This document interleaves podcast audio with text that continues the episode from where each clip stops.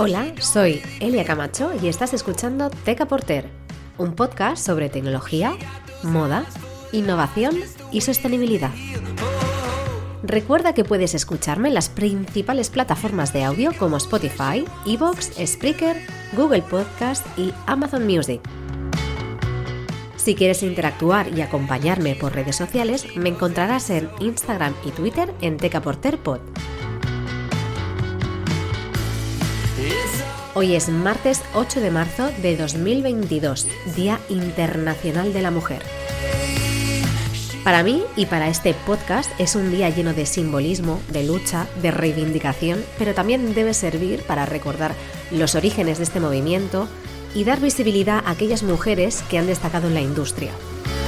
Y de eso precisamente vamos a hablar en el episodio de hoy, de cómo surge este día, ¿Sabías que cientos de mujeres murieron en manifestaciones en Estados Unidos reivindicando mejoras laborales y salariales para la industria textil? ¿Sabías que cientos de mujeres murieron en Nueva York porque trabajaban a calicanto haciendo camisas?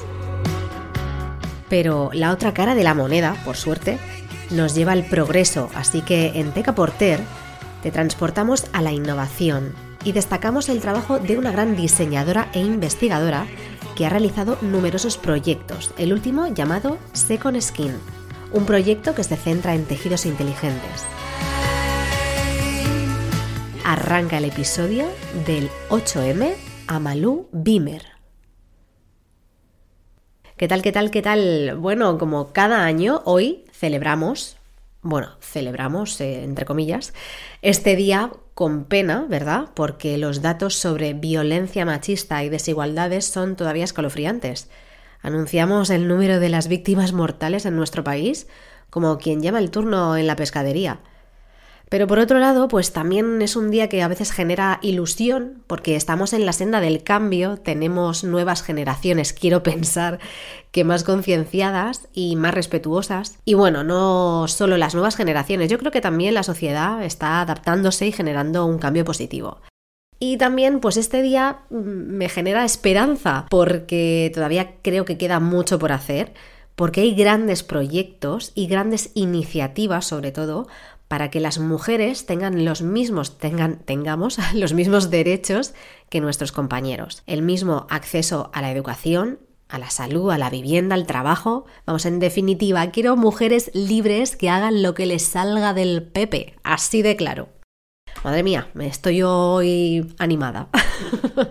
y bueno, siendo un podcast sobre el textil, no podía olvidar el origen de este día y es que hay datos súper interesantes que se recogen en muchos medios y también en datos que he extraído de, la página web de la ONU, que comentan que si bien es cierto no hay un porqué exacto de la, de la elección de este día, sí que es verdad que existen coincidencias e hitos importantes justo el día 8 de marzo, como el 8 de marzo de 1875, donde cientos de mujeres trabajadoras en una fábrica textil participaron en una manifestación contra los bajos salarios y las inhumanas condiciones laborales de las fábricas del momento. La brutalidad policial acabó con la muerte de al menos 120 mujeres.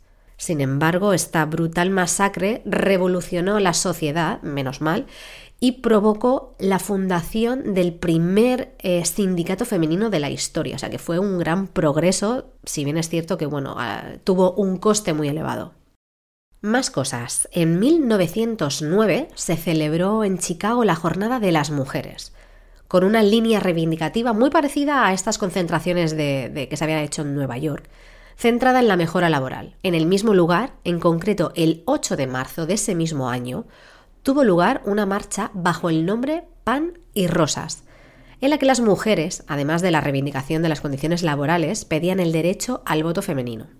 En el año 1911, de nuevo en Nueva York, se produjo un gran incendio en la fábrica textil Triangle Sheetwaste.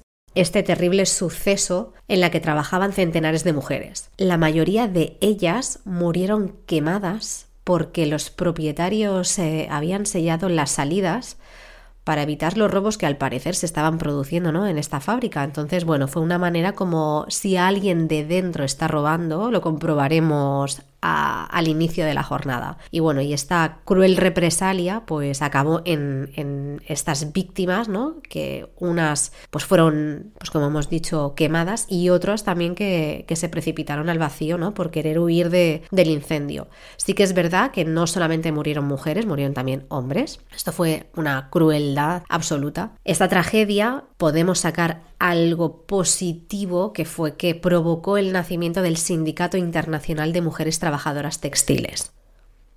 Este terrible suceso también hace un poco, bueno, cuenta la leyenda, ¿no? Que en esta, en esta fábrica habían telas, eh, restos de telas moradas y que, bueno, a raíz del incendio, pues se provocó un humo morado y de ahí un poco el simbolismo también del color lila asociado al movimiento feminista. Estos hechos produjeron un efecto dominó y se proclamaron manifestaciones reivindicativas, sobre todo en países europeos. Pero no fue hasta 1977, ojo al dato, cuando la ONU anunció la proclamación del 8 de marzo como el Día de los Derechos de la Mujer y la Paz Internacional. Y bueno, como he dicho al principio del episodio, también quería homenajear el trabajo espectacular que está haciendo la diseñadora Malou Bimer. Ella es, bueno, es diseñadora y también es investigadora holandesa y se enfoca en trabajar con el cuerpo y el espacio personal que lo rodea. Le fascina el comportamiento y la interacción humana, la psicología, el movimiento y la forma en que esto se traduce en comunicación no verbal. Ella se graduó en artes y diseño de comunicación de moda, creyendo en el poder de los proyectos interdisciplinares, dirige su propio estudio en el que colabora con los socios innovadores y compañías de danza. Beamer explora los campos de los wearables, los tejidos inteligentes, busca soluciones innovadoras para un futuro que sea pues, más saludable, sostenible y, en definitiva, lleno de maravillas. Su filosofía es clara. Quiere colaboraciones interdisciplinares, eh, un enfoque del diseño en el ser humano, porque dice que necesitamos tener en cuenta el movimiento y, y nuestro conocimiento del comportamiento no verbal dentro de estos procesos. Y por último, el uso de los wearables, porque la ropa, al estar en contacto con nuestra piel, podemos usar esta tecnología para expresar nuestra comunicación no verbal. Pero para hacer más interesante el episodio de hoy, quiero comentar alguno de sus proyectos más especiales.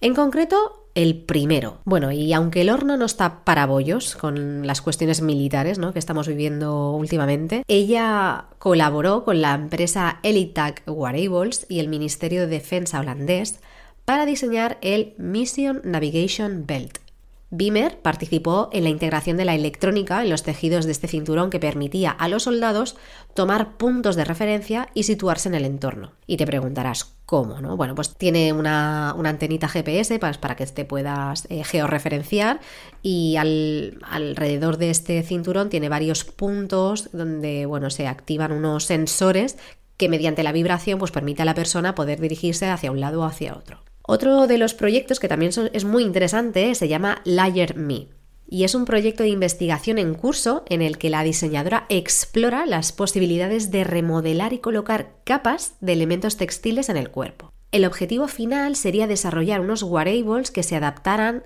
transformaran esas propiedades y apariencias en armonía con el cuerpo y el medio ambiente. Y por último, este, yo creo que es el proyecto más interesante, al menos para mí. Todos son muy interesantes, pero este lo, lo destaco porque es 100% disruptivo y se llama Second Skin.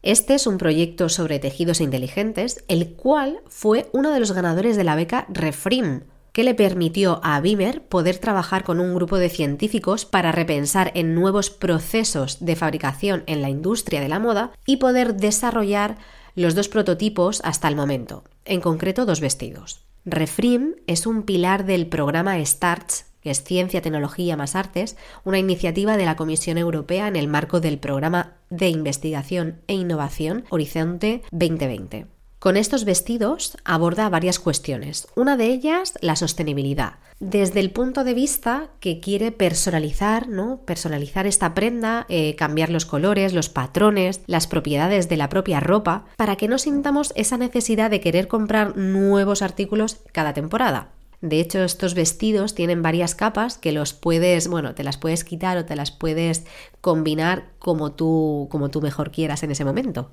Y por otro lado, aborda el concepto de cómo los wearables pueden ayudar al ser humano en su comunicación a través de esta segunda piel reactiva. Con estos vestidos podemos comunicar nuestro estado de ánimo y mostrar a las personas cuándo queremos interactuar con ellas y cuándo no. La verdad es que es súper interesante ver toda, bueno, toda su investigación de, estos, de este proyecto. Si os metéis y si sentís curiosidad, es súper interesante porque de hecho, bueno, ella lo explica, ¿no? Que, oye, pues estás a lo mejor recién levantado y no tienes muchas ganas de conversar con nadie, pues a lo mejor ese vestido pues le puedes dar a, ciertos sensores o a ciertas partes de, de, la prenda para que se ilumine con un cierto color, que eso significa que, bueno, que mejor, oye, mira, ahora no me hables porque no me apetece.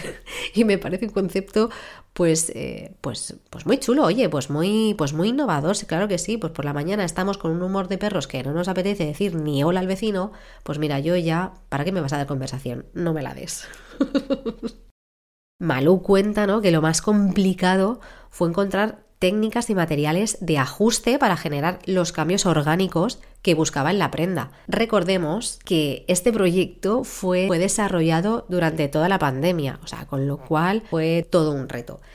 Y yo os invito, no sé si lo he dicho antes, eh, que si sentís curiosidad, por favor visitar la página web, es malubimer.com, lo dejaré también por redes sociales para que podáis investigar y cotillear porque tiene un proyecto, bueno, este, este y todos los otros son súper interesantes y ver, ¿no? Cómo de esta, de esta manera la tecnología y la moda pues se unen para hacer eh, otro concepto diferente de las prendas y para que tengan también una finalidad, porque muchas veces, y también lo comenta Beamer en su, en su página web, y en sus relatos, porque lo bueno de este, en concreto, de este proyecto es que lo va relatando ¿no? en pequeños blogs toda la investigación y, es, es, fascinante.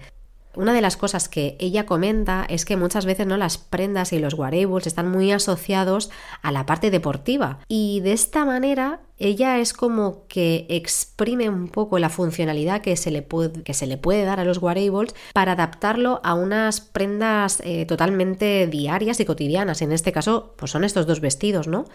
Y la verdad que ese concepto parece como, no sé, como, como muy simple el decir, ah, claro, es verdad, mira, pues una, una interacción social. Pero bueno, para llegar a, ese, a, esa conclusión, la verdad es que ha hecho falta meses de, desarrollo y de investigación. Así que realmente es algo, un proyecto de, de una gran envergadura y de sin duda un trabajo conjunto maravilloso. Así que bueno, yo hasta aquí el programa de hoy. Espero que hayamos aprendido todos mucho porque realmente, jolín, oye, menudo contenido, menudo contenido. Yo me, tiro flores a mí misma, claro que sí. Viva el Día de la Mujer, viva las mujeres, viva los hombres que acompañan en, nuestra, en nuestro camino, esos hombres respetuosos, cariñosos y bondadosos que nos acompañan siempre y que nos animan. Y nos vemos muy pronto, bueno, nos vemos y nos oímos muy pronto. Recordad, por favor, que me seguir o acompañarme en las redes sociales, en Instagram y Twitter, en Tecaporterpod, que podéis escuchar este episodio, este episodio y todos en las principales plataformas de audio, en Evox, Spreaker, eh, Spotify, Amazon Music y hasta aquí, hasta aquí mi charla. Así que un abrazo y nos vemos la semana que viene.